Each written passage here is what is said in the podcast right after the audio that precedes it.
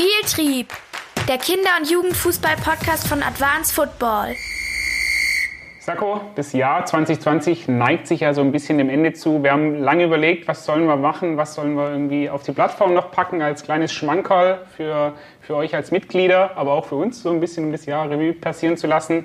Wir hatten uns überlegt, jeder teilt so seine Top 3 mit, die er an Erfahrungen gemacht hat in diesem Jahr oder die ihm besonders im Gedächtnis bleiben werden. Mein Ziel vor allem für das Gespräch ist es nicht, das böse C-Wort zu sagen heute. Ähm, wenn ich das schaffe. Genau das. äh, wenn ich das schaffe, dann, äh, dann bin ich schon happy. Äh, wenn du das sagst, ist das in Ordnung. Erzähl ich, doch mal, auch. was ist dein erster, deine erste Top 1? Oder? Ich muss ja dazu sagen, tatsächlich, du kennst meine nicht, ich kenne deine nicht. Ja. Äh, also wir kennen ja unsere Top 3 gegenseitig noch nicht.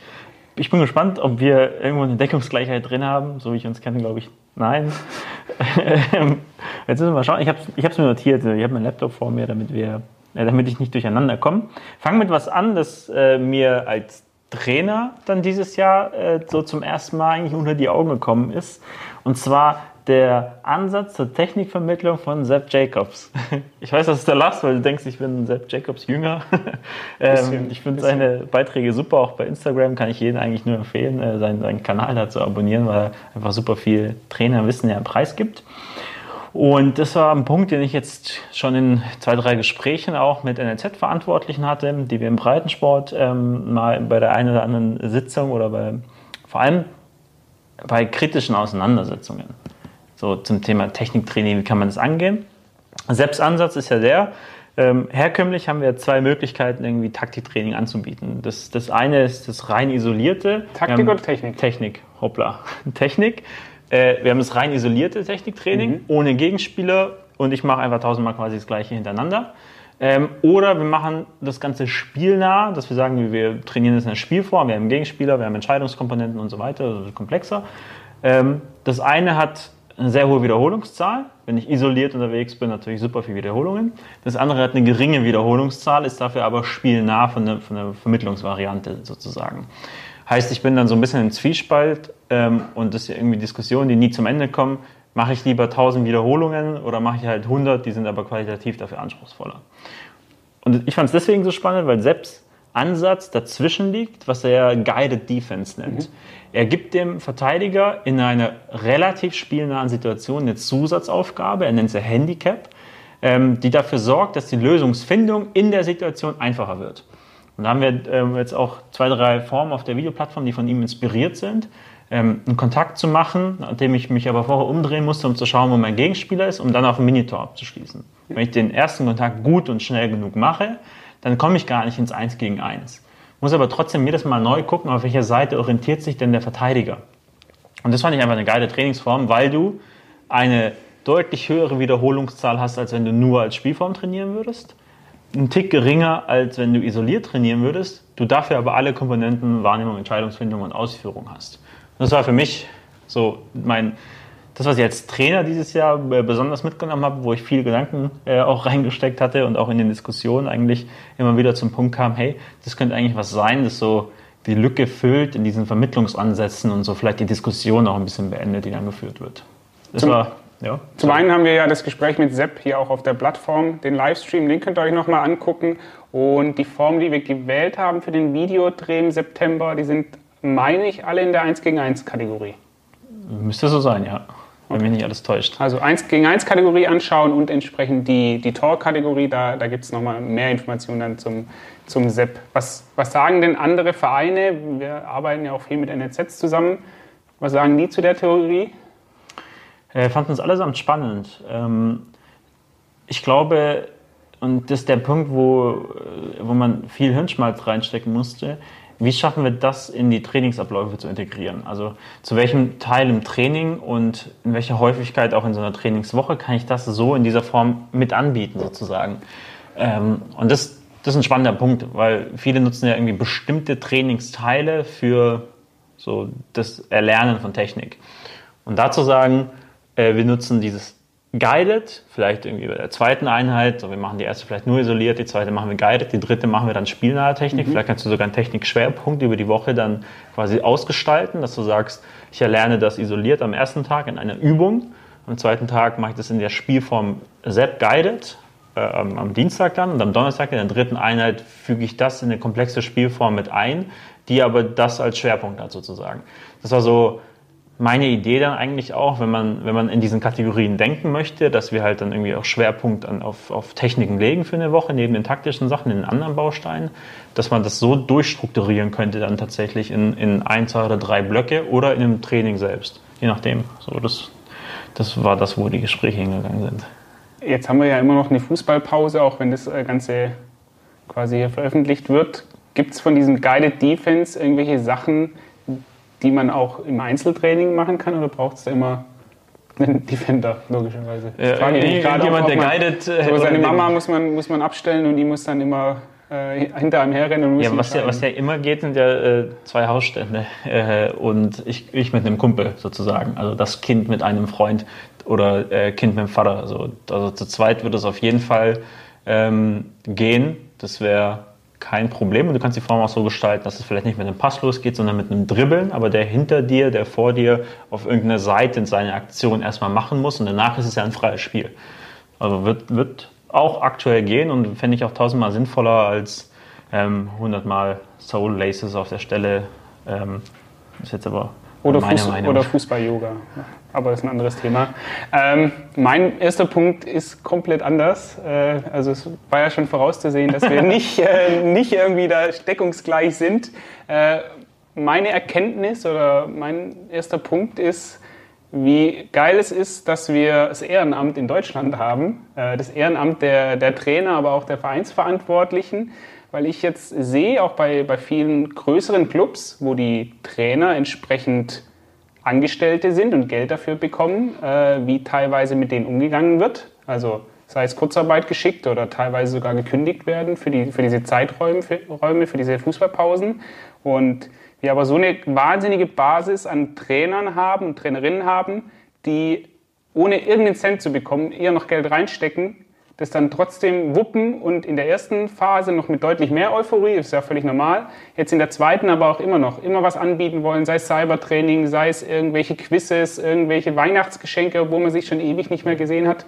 Und ich glaube, das ist was sehr, sehr Einmaliges, wo wir auch dankbar für sein können, äh, dass es das in Deutschland noch gibt und wo ich mir dann gedacht habe, so das ist mein Punkt, den ich aus diesem Jahr mitnehme, so ein bisschen äh, das Ehrenamt ist noch nicht tot. Also die Gespräche, die wir auch führen mit den Trainern aus den unterschiedlichsten Ecken in Deutschland, äh, die belehren mich oder uns da durchaus auch eines Besseren. Ich habe einen Punkt, der in eine ähnliche Richtung geht, den spare ich mir aber dennoch auf, weil er das, das Fass irgendwie so ein bisschen größer aufmacht. Ähm, ich sehe es aber genauso und vor allem, dass die Emotionen, die einem ja irgendwie entgegenschwingen, dann auch über die sozialen Medien, ähm, dass die Leute sich auch darüber aufregen, dass sie ihrem Ehrenamt ja nicht mehr nachkommen dürfen. Also etwas, das ja eigentlich sehr viel Zeit in Anspruch nimmt in so einer Woche. Ähm, zu sagen, es, es nervt mich, dass ich das nicht mehr tun kann. Es nervt mich, dass ich nicht mehr mit meinen Kids auf den Platz gehen kann. Und auch das Unverständnis womöglich dann über die eine oder andere Maßnahme oder warum in manchen Bundesländern es erlaubt ist in, in Abstufungen, äh, in anderen wieder nicht. In einer NRZ wird teilweise trainiert, auch in der U12 schon in der, oder in der U11 der Verein nebendran darf das aber nicht. Und dass da diese Emotion aufkocht als Grundtenor, finde ich dann wiederum halt eine, eine, geile Ausgangssituation zu sagen, okay, da ist halt Emotion in dem Laden, was das Ganze irgendwie auch am Laufen hält. Ja, da bin ich auch absolut gespannt, wie sich das dann, dann nächstes Jahr irgendwie zeigt. Wer weiß, wann es wieder weitergeht, wie es weitergeht. Äh, bin ich auf jeden Fall gespannt, aber wie gesagt, äh, sehr, sehr dankbar, was das angeht. Sag dein zweiter Punkt, ist der denn äh, genauso fußballspezifisch oder wird der ein bisschen allgemeiner? Äh, der wird ein bisschen allgemeiner. Ich habe meine drei Punkte nämlich so strukturiert, dass ich von einem sehr so Trainer-Trainingslastigen übergehe und ein bisschen allgemeiner werde. Der zweite Punkt, den habe ich beschrieben mit ähm, Digitalisierung in Vereinen klappt. Man muss nur wollen. Okay. so. Mhm beruhen irgendwie auf unseren Erfahrungen, die wir hier über das Jahr gemacht haben. Mit dem ersten Lockdown haben wir sehr schnell angefangen, Webinare anzubieten. Ähm, haben die von den Teilnehmerzahlen auch direkt beschränkt, weil wir gesagt haben, wir wollen die Möglichkeit haben, auch dass jeder seine Fragen stellen kann. Und dann hatten wir halt ausgebuchte Webinare. Wenn wir uns da drei Monate noch weiter zurückversetzen, irgendwie ins Jahr 19, und uns überlegt hätten, Webinare anzubieten und auch wie, wie die Rückmeldung teilweise der Vereine war in, in Richtung Videoplattform und sowas, hätte es wahrscheinlich nicht geklappt. So, deswegen das schon mal als Webinarthema zu sagen, Trainer können sich digital weiterbilden. Das macht sie besser, dann gehen sie irgendwann auf den Platz und versuchen diese Sachen umzusetzen, die sie vorher in dem Video gesehen haben. So, das irgendwie als, als Learning, das wir da mitgenommen hatten. Auf Trainerebene.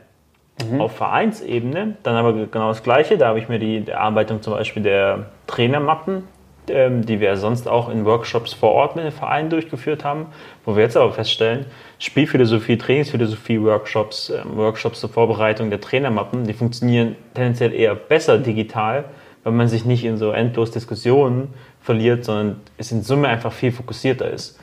Ähm, heißt, da ist es sogar eigentlich ein Vorteil, dass wir gelernt haben, es funktioniert digital, das weniger Reisestrapazen für alle, auch für die Trainer vor Ort.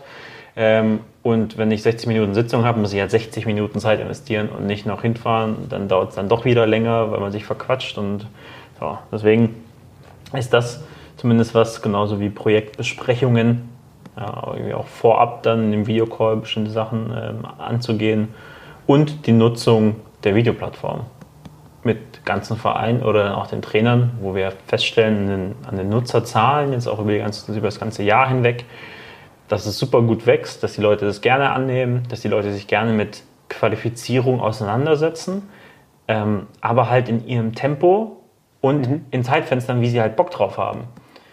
Dienstagabend Fortbildung bei Verein XY, da wissen wir immer von 100% Belegschaft, die da ist, egal ob das 10 oder 100 Leute sind, können halt 40% nicht können nicht, wollen nicht, finden halt eine Ausrede, wie auch immer. Wenn ich denen aber einen Videolink schicke und sage, da sprechen wir als nächstes drüber und das Video geht fünf Minuten, dann weiß ich, die setzen sich damit auseinander. Und der eine guckt es Sonntagmorgens um 7 Uhr, wenn die mhm. Family noch schläft. Äh, und die Trainerin, äh, die halt eine F-Jugend trainiert, guckt sich halt Mittwochabends an, weil sie da noch Zeit hat und eine halbe Stunde Bock, sich Videos anzugucken. Und das ist für mich und für uns ja irgendwie Trainerentwicklung 2.0. Also den Bedürfnissen gerecht die Inhalte zur Verfügung zu stellen und nicht mehr die Leute irgendwelche Lehrgänge zu zwingen, die sie dann nicht machen wollen, weil es einfach viel zu aufwendig ist. Wieso hast du dann noch den Zusatz, äh, wenn man, nee, man muss wollen, wenn man will? Äh, man muss nur wollen. Man muss nur wollen. Weil das einfach aus der Not geboren ist, oder? Also die Angebote gab es ja, ich glaube, man muss sich, das, deshalb sind wir auch drauf gekommen, man muss sich ja durch Instagram-Feed, durch Facebook-Feed durchscrollen für Übungen, für einzelne Sachen. Ja. Glaubst du, es ist einfach nur der, der Pandemie geschuldet, äh, dass das jetzt so am Kommen ist. Also gibt ja auch andere Leute, die da auf die, diesen Zug mit aufspringen, so ein bisschen. Woran liegt das? Äh, ich glaube schon, dass, ähm, dass durch Corona, ich darf es ja sagen, dass durch Corona ähm, das Ganze wie so ein Katalysator gewirkt hat ähm, für, für diese Themen, weil die Leute vorher gefühlt super verschlossen waren. Und wenn man sich die Altersstruktur in den Vereinen anguckt, vor allem wenn es in die Funktionärsebene geht, dann sind die Jugendleiter, der typische Jugendleiter, der typische Vorstand in den Vereinen, ähm, sind halt eher älter. Das sind nicht die 18-Jährigen, die sagen, ich habe Bock, äh, Vorstand zu werden bei uns im Verein, ähm, sondern ja, welche, die in der Regel dann schon sehr lange dem Verein auch ähm, gedient haben, die dann halt solche Funktionen dann irgendwann innehaben. Ob das jetzt immer die größten Digitalisierungsfreunde sind, kann man also erschließen wir uns zumindest, dass es nicht immer der Fall ist. Dass wir da länger brauchen, um auch den Mehrwert aufzuzeigen. Zu sagen, nein, das ist für deinen Trainer genauso geil, diese 20 Minuten per Video zu gucken, wie wenn er mit uns auf dem Platz sprechen würde. Ja, und um dann darauf vielleicht in der Vorortveranstaltung noch on top was draufzusetzen, zu sagen, wir haben alle vorqualifiziert, die haben alle schon drei Stunden Vorerfahrung, alle die gleiche Idee, alle den gleichen Trichter. Und jetzt kommen wir noch zu einer spezifischen Veranstaltung bei euch auf die Anlage mit eurer Mannschaft und gehen halt wirklich tief in so einen Lernprozess mal rein. Und danach gibt es wieder weitere Videos, die das Ganze begleiten. Und also das vorab, wie gesagt, von einem Jahr, anderthalb, einem Verein anzubieten, zu sagen, ihr habt ein paar Videos, wollt ihr die gucken, glaube ich, ist bedingt durch die Struktur in der Funktionärsebene, glaube ich, echt schwierig. Ja, und das, das äh, korreliert ja auch so ein bisschen mit dem, was ich, was ich als ersten Punkt hatte mit dem Ehrenamt, äh, wie sich das dann jetzt entwickeln wird. Also nicht nur wir, die eine Videoplattform anbietet, sondern wie es auch die, die Landesverbände oder der DFB schafft, da tatsächlich einen Switch hinzubekommen, wenn das dann überhaupt schafft. Ähm, es wird ja immer davon geredet, ob es dann umgesetzt wird, äh, ist ja mal so, mal so. Ähm, da bin ich einfach gespannt, also ob da so die, die neue Generation an, an Ehrenamtlern, die sich jetzt vielleicht auch davor getan hat, aus, aus, dieser, aus dieser Krise, aus dieser Fußballpause, ob die da irgendwie einen, einen neuen Drive reinbringt. Ja. Mal gespannt sein. Müssen wir mal gucken. Tatsächlich, mein zweiter Punkt äh, ist wieder komplett anders. Äh, und zwar ist es unser Gespräch mit Thomas Bräuch. Und zwar, wir waren am, im Februar, meine ich, oder im Januar äh, für unseren Podcast ja mit ihm. Es war die Woche vor dem offiziellen Lockdown. War es nicht Anfang März sogar? Ja, das kann sogar sein. So um, die, um den Dreh. Ja. Auf jeden Fall, äh, wir waren in Frankfurt äh, im, im Hotel neben dem Stadion und haben uns da mit ihm getroffen. Äh, und ich fand es einfach ein wahnsinnig inspirierendes Gespräch und auch ein sehr angenehmes, äh, weil die Art und Weise, wie er über Fußball gesprochen hat und von seinen Erzählungen und das, was er rüberbringen wollte, äh, mich sehr ergriffen hat. Und ich es eben ganz witzig fand, eine Anekdote, die haben wir ja dann ja auch geteilt gehabt, als er noch im, Februar oder März dann gesagt hat, Hansi Flick ist sein Trainer des Jahres. Da konnten wir ja noch nicht absehen, dass er Trippelsieger wird. Ähm, das fand ich zum einen ganz, ganz nett und dass er jetzt dann eben bei der, bei der Eintracht mittlerweile selber als Jugendtrainer ist und ja gesprochen hat davon, wie er es vielleicht schafft als Trainer, den Übertrag von all den Ideen, weil die ja schon sehr, sehr in dieser Spielanalyse-Thematik drin sind, ähm, wie er das jetzt schafft, auf den Platz zu bringen. Es läuft ja rein ergebnistechnisch nicht ganz schlecht oder ist nicht ganz schlecht angelaufen.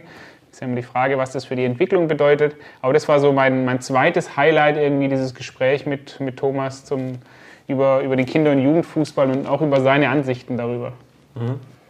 Ja, also kann ich dir, glaube ich, grundsätzlich recht geben, dass der Austausch generell mit unseren Podcast-Gästen ja immer entspannt ist, so, weil es für uns, glaube ich, auch immer was Neues ist aus dieser spezifischen Welt dann, also da ein Wissenschaftler, dann hast du da jemand vom Verband, also da einen Sportpsychologen ähm, und daraus dann immer äh, mit dem Ziel aber einen Mehrwert zu schaffen für den Breitensport, weil ich glaube, dadurch bekommen die Gespräche auch eine ganz andere Ebene.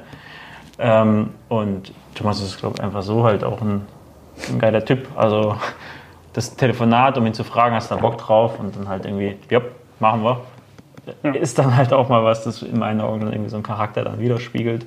Fand ich auch witzig, dass er dann ja da noch sich ähm, vorsichtig ausgedrückt hat, wo es für ihn hingeht. Und ja, wahrscheinlich macht er ja dann was als Trainer. Er, ja. Ja, und äh, dass er dann bei der Eintracht halt zu 15 Trainer eingestiegen ist, zusammen mit Jerome Polenz. Ja. War, war dann witzig auf jeden Fall, nachdem wir auch den einen oder anderen Kontakt zur Eintracht hatten und Projekte dort äh, gefahren sind. Dein dritter Punkt. So, jetzt wird es heftig. Äh, hm. Du hast das Thema als ersten Punkt aufgegriffen, äh, aufgegriffen im Ehrenamt. Ähm, ich habe den Punkt unser Mitgliedsbeiträge Vereinswesen ähm, nochmal mhm. mit äh, sechs Unterpunkten, glaube ich, versehen, äh, über die ich mir Gedanken gemacht hatte. Ähm, ich jetzt auch erst gestern wieder in einem Telefonat mit einem äh, DFB-Schützpunktkoordinator, wo wir das Thema dann auch aufgegriffen hatten. Und für, für mich in meiner Wahrnehmung ist es mal grundsätzlich so, dass ich sage, Vereine in, in Deutschland fußen ja irgendwie auf so solidarischen Grundprinzipien. man muss sich gegenseitig helfen, sonst läuft es irgendwie nicht. Jetzt haben wir aber die Situation, dass ein sehr, sehr, sehr großer Teil aller Vereine, mit denen wir zusammenarbeiten, ihr Finanzmodell, also irgendwie der Verein ist ja dann in dem Fall definitiv mal Dienstleister ähm, und das Modell, das, das, das wirtschaftliche Modell sozusagen, auf dem das fußt, ist von Anfang an nicht profitabel. Der Verein wird so ausgelegt, dass die Mitgliedsbeiträge der Leute, die die Dienstleistung in Anspruch nehmen, ich spreche jetzt über Fußball und Fußballabteilungen, weil ich in die anderen zu wenig Einblick habe, um das sagen zu können, aber dass es da so strukturiert ist, dass es entweder gerade so oder schon nicht für den, für den Betrieb meiner Dienstleistung reicht. Mhm. Ich muss mich darauf verlassen, dass das Heimturnier stattfindet und ich da 26 Kuchen verkaufen kann. Ich muss mich darauf verlassen, dass der Bäcker ums Eck, der jetzt irgendwie auch in der Krise steckt, halt Kohle reinschiebt jedes Jahr. Ich muss mich auf den einen ähm, Gönner verlassen, der das halt seit Jahren macht, aus Leidenschaft auch macht ähm, und ich ihn jedes Jahr neu nach Geld frage. So, und bekomme ich diese Gelder aus diesen externen Leistungen quasi nicht, dann, dann habe ich schon keine Möglichkeiten. Dann muss ich sagen, nee, sorry, können wir uns nicht leisten. Nee, wir bekommen keine neuen Bälle. Nee, keine neuen Tüte. Nee, keine neuen Tore. Wir können den Platz nicht neu machen. Wir können keine Trainer qualifizieren. Geht nicht. Wo ich dann sage, das kann in meinen Augen nicht mehr sein mit dem gestiegenen Anspruch, der auf der anderen Seite bei Eltern und Kids dann aber auftaucht. An mhm. gutes Training. An Trainer, die mein Kind nicht mehr anschreien, sondern irgendwie pädagogisch auch noch halbwegs gut ausgebildet sind. Ähm, die auch noch ordentliches Training anbieten im besten Fall. Die, wenn ich sie anrufe, sofort eine Antwort parat haben. Die auf genug Turniere fahren, am Wochenende mein Kind ja auch Spielzeit zu gewähren, wo keine Trainingseinheiten ausfallen. So, ich habe auf der einen Seite einen extremen Anspruch und irgendwie, ich habe gestern nochmal nachgeguckt, ähm, dass der durchschnittliche Mitgliedsbeitrag dann so bei 5 Euro im Monat liegt. Ähm, jetzt muss ich sehen, was ich dafür alles bekomme, also wie viel Betreuungszeit ich bekomme, wie viel Spielzeit. Und das für einen Beitrag, wo es auch durch Ehrenamt, wo Trainer, wie du es vorhin richtig gesagt hast, eher auch noch Geld reinstecken als rausbekommen oder auf Null kommen. Ähm, und so, das ja. ist die, das, wie die Vereine strukturiert sind und man ändert da nichts dran, überhaupt nichts und hat, zeigt auch nicht den Willen, was zu tun. Und wir haben Lösungen gesehen bei Vereinen, die es umsetzen. Das ist halt so ein kleiner Bruchteil dann, der das schafft, wo ich mir denke, wenn man die miteinander vernetzen würde oder diese Ideen einfach einem breiteren Publikum mal zur Verfügung stellen würde, ich habe mir auch drei aufgeschrieben, die hebe ich noch kurz auf, ähm, dann wäre sehr vielen geholfen. So, und jetzt muss aber auch ein Jungleiter oder ein Nachwuchsleiter, der das auch ehrenamtlich macht, sich um, um solche Themen irgendwie der, der Weiterentwicklung kümmern, hat aber schon so viele Sachen zu tun, weil es zu wenig Leute gibt, die was machen, dass das System in sich zusammenbricht einfach mit der Zeit. Ja, und jetzt haben wir so ein, so so ein Corona-Fall eben und wir merken es ja in der Rückmeldung mit den Vereinen. So, ja, wir hatten Bock auf Projekte, wir wollen Trainer qualifizieren, wir wollen weiterentwickeln, wir wollen Gas geben. Wir haben aber keine Kohle, weil äh, Sponsoren weggebrochen sind. So, jetzt äh, zahlen zwei Bäcker nicht mehr und ich kann meinen Spielbetrieb nicht mehr aufrechterhalten, ich kann meinen Kindern kein Training mehr anbieten. Wo ich mir denke, das so zu strukturieren von Anfang an, kann nicht sein. Mhm. Wir hatten ja ganz am, in, oder den Anfängen unserer Zeit mal eine Grafik, eine witzige, ja. kann mich noch daran erinnern, äh, wo wir, was war es, äh, das Fußballtraining, ich glaube ein Big Mac oder ein Mac-Menü. Äh, nee, nee, nicht ein ganzes Menü. War nur. Das war nur ein Hamburger. Ja, ja, ich, also. Okay, es, ist, es waren drei Vergleiche: einmal Klavierstunde, einmal Fußballtraining, was es kostet und was ein Big Mac Hamburger, was auch immer kostet.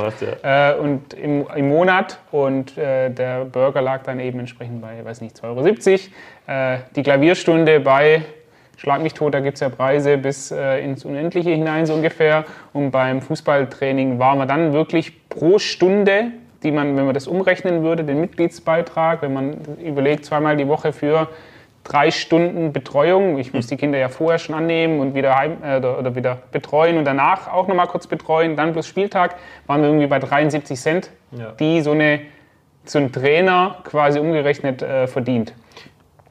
Äh, nicht die der Trainer verdient, die die Eltern bezahlen müssen, oder? Also, also ja, genau, aber wenn man es umrechnet, die der Trainer dann quasi auf die Stunde bekommen würde, wenn ja, man es genau, ja, wenn man es eins zu eins weitergeben würde. Ja. Mhm.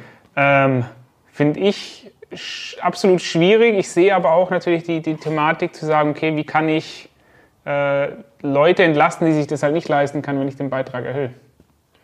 So, jetzt haben wir, ich habe mir eins, zwei, drei, drei Sachen mal, die zum Teil einfach, zum Teil ein bisschen schwieriger umzusetzen sind, ähm, um dieses Problem zu lösen, um die, dieser Dienstleistungsrolle gerecht zu werden. Höhere Mitgliedsbeiträge ist wohl das, ähm, was immer wieder in den Gesprächen aufkommt und wo wir super oft auch die Rückmeldung bekommen, ja, haben wir uns auch schon überlegt. Ähm, und jetzt muss man wahrscheinlich nicht von heute auf morgen das Ding um 300 Prozent erhöhen, man muss erstmal für sich auch fest, festlegen, was sind denn die Kosten, die wir über ein Jahr hinweg haben. Und nicht auf Kante genäht, sondern auch zu sagen, okay, und jetzt will ich aber noch drei Trainer zu einer Qualifizierungsmaßnahme schicken oder halt eine, Fortbildung bei mir auf der Anlage organisieren können, einfach um uns zu entwickeln als, als Organisation. Ähm, stellen fest, bei den Vereinen, die es gemacht haben, die haben durch die Bank weg nur positive Erfahrungen damit gemacht. So, und wenn ich einen, einen gestaffelten Anstieg über die nächsten drei Jahre festlege, Ja, und da gibt es ja in jedem Verein dann ganz klar irgendwie satzungsmäßig, wie ich halt vorgehen muss, um sowas durchzusetzen. Ähm, dann, dann muss ich diesen Weg festlegen, klar und deutlich kommunizieren, auch den Eltern gegenüber kommunizieren, warum wir das tun und was der Mehrwert daraus für die Eltern und für die Kids ist. Und der Mehrwert ist ja klar ersichtlich. So, und ja. Das mal erstmal, ich glaube, diese Offenheit, die Transparenz und das Verständnis auch auf Seiten der Eltern, warum das jetzt anstatt 10, 15 Euro im Monat kostet und warum es dann anstatt 15, 20 kosten soll, ähm, dass da die Vereine in der Pflicht sind, das zu tun und nicht einfach nur sagen, wir müssen erhöhen, weil wir keine Kohle haben, weil dann kann ich Aufruhr auf der anderen Seite auch entstehen. So wie wenn es Sky-Paket oder mein Netflix-Abo halt 2 Euro mehr kostet, dann rege ich mich erstmal auf. Das heißt, brauchen da auf jeden Fall eine deutliche Kommunikation. Wir haben aber viele Beispiele, wo wir sagen, das funktioniert. Durch diesen geschaffenen Spielraum haben wir natürlich auch die Möglichkeit, ähm, in den Mannschaften, wo es Fälle gibt, wo sich die Familie nicht leisten können, ähm, dass wir da einen Topf bilden. Bei mir in der Schulzeit gab es einen Elterngroschen, hieß das Ding. Also jedes Elternteil musste quasi noch einen Betrag X obendrauf zu irgendeiner Reise oder was mit dazugeben für Eltern, die sich nicht leisten, für mhm. Familien, die sich nicht leisten konnten, um das dann quer zu finanzieren sozusagen. Ja, und wir sprechen hier von Beträgen, die grundsätzlich niemandem wehtun, weil es im Euro-Bereich liegt für etwas, das sehr, sehr, sehr viele Stunden meines Kindes einnimmt mhm. im Trainingsmonat, um dann zu sagen, ähm, wir können dem Kind, den zwei, den drei, den vier Kindern, die über die Mannschaften hinweg verteilt sind, können wir es ermöglichen, den, die Beitragserhöhung eben äh, damit zu deckeln. Mhm. Was war das? Waren das alle drei Punkte? nein, nein, nein, natürlich nicht. Ähm, dann ein Verein ähm, in der Nähe von Frankfurt, ähm, die ja speziell zum Thema Qualifizierung einen zweckgebundenen Sonderbeitrag erheben. Mhm. Die sagen, das ist ähm, das machen sie auch nicht jedes Jahr, sondern nach Bedarf sozusagen, haben sie sich aber in der Satzung festschreiben lassen, dass es möglich ist für die Fußballabteilung, ähm, dann eben von den Mitgliedern, die da drin sind, einen Sonderbeitrag zu erheben, der ähm, rein dem Zweck der Qualifizierung dient. Ja, wir waren halt irgendwie wieder für, für zwei Workshop-Tage vor Ort und zur Finanzierung eines solchen Events dient dann dieser Fördertopf Qualifizierung ähm, weil da auch ganz klar vermittelt wird, wenn unsere Trainer besser werden, die so viel Zeit mit euren Kindern verbringen, dann haben eure Kinder ja auch mehr davon, dass sie so viel Zeit da reinstecken. Ja. ihr als Eltern müsst euch vielleicht noch mal ein bisschen weniger Sorgen oder Gedanken darüber machen, was da in den Verein passiert, ob das ein gutes Training ist oder nicht, ob der gut mit den Kindern umgeht oder nicht, sondern da muss man halt die Leute hinentwickeln erstmal. Und über so einen Sonderbeitrag der Qualifizierung ist es halt eine Möglichkeit, wo ich sage, können wir so umgehen, dass es bedarfsgerecht dann auch im Jahr gestaltet wird. Es ist ja auch interessant, also ich kenne es bei mir aus dem Verein, wir kommen ja beide vom, vom gleichen äh, Dorfverein in der schwäbischen Provinz. Äh, und auch in allen anderen Vereinen ist es gefühlt so, die Tennisabteilung hat seit 50 Jahren den Sonderbeitrag. Äh, da regt sich auch keiner auf. Es ist immer nur der Fußball, der dann irgendwie hinten anstehen muss, der ja sowieso in Augen vieler dann irgendwie bevor, bevorteilt wird. Ähm, deshalb, ich finde es einen spannenden Ansatz. Ähm, ist natürlich immer die Frage oder oftmals die Sorge auch von, von den Verantwortlichen dann zu sagen, okay, verliere ich vielleicht Spiele oder Elternteile? Und eine klare Antwort drauf. Bin ich mal gespannt, du als Elternexperte.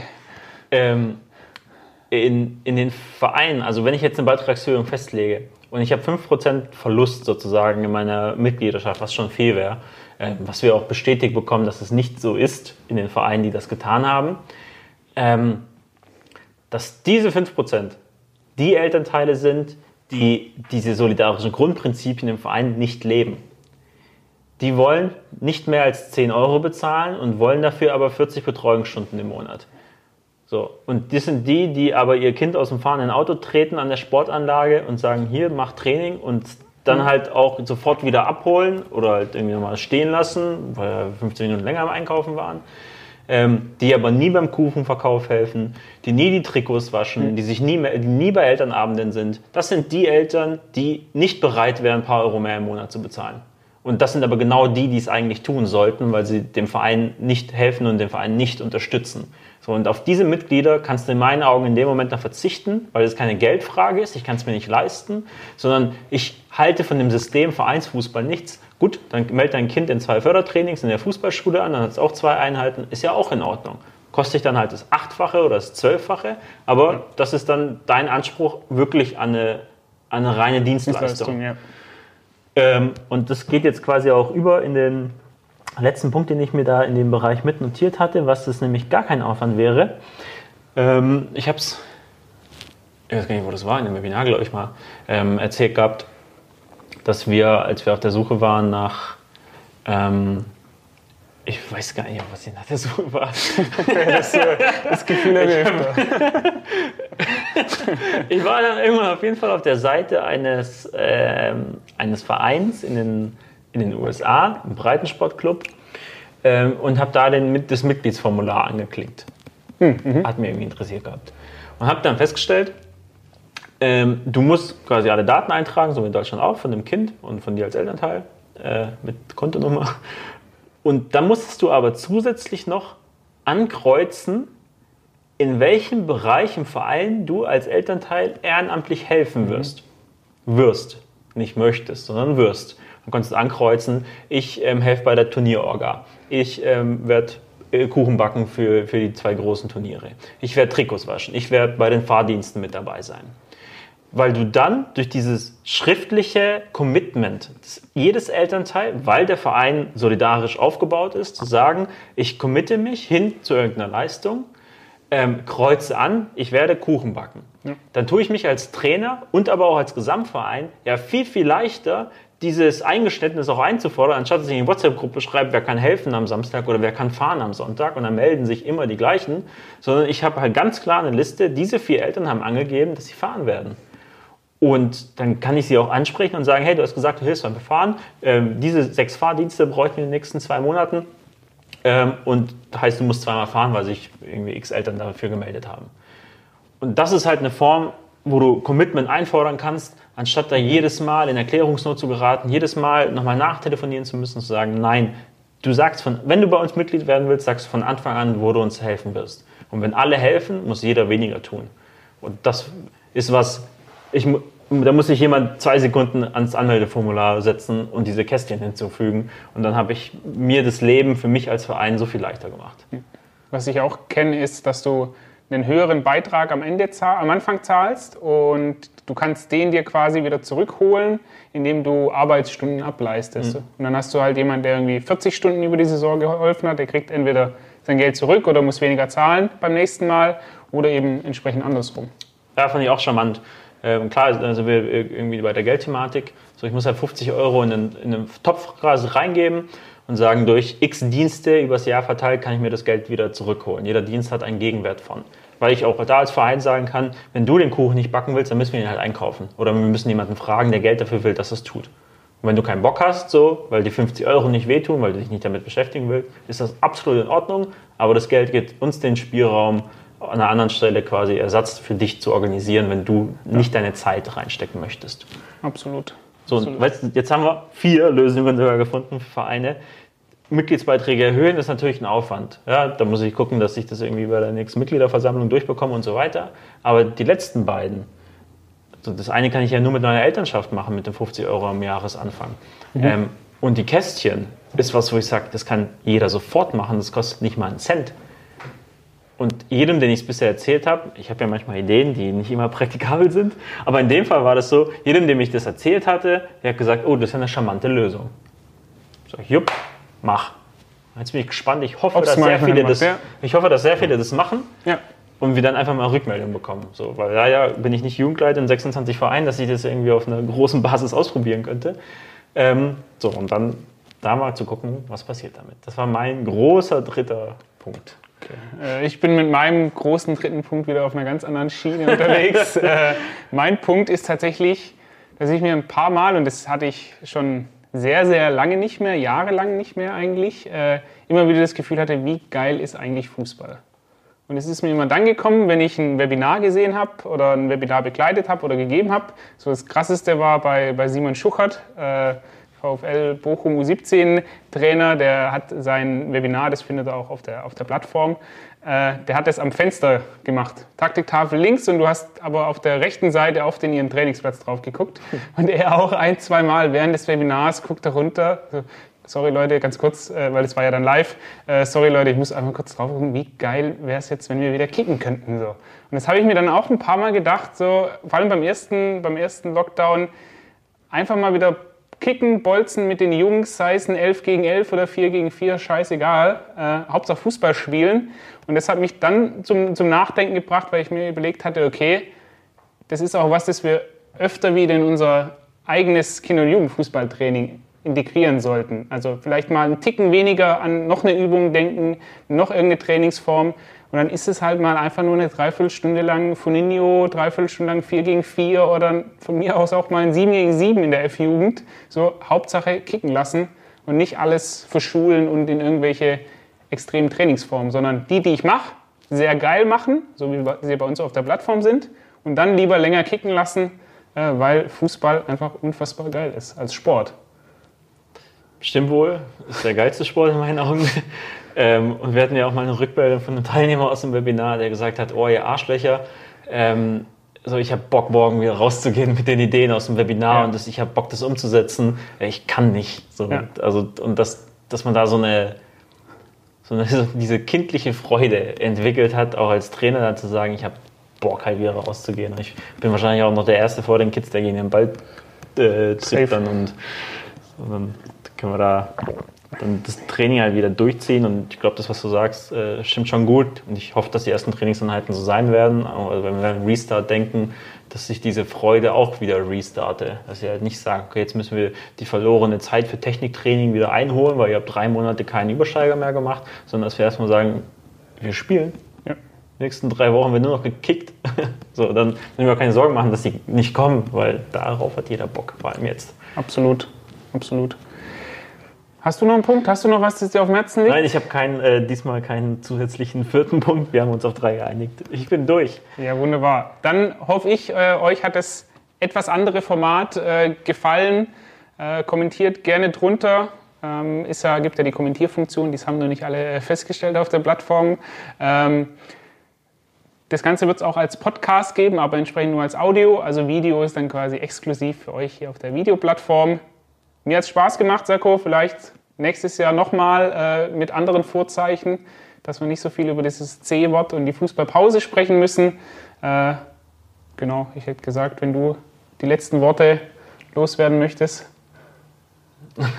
wir haben ja, da fällt mir ein, dass wir äh, ein Webinarabschluss von mir, ich würde die Webinarabschlussworte, die ich mal gebracht habe, die komplett aus dem Kontext gerissen wurden hier im Team, würde ich anbringen. Und zwar cremt euch ein und bleibt gesund.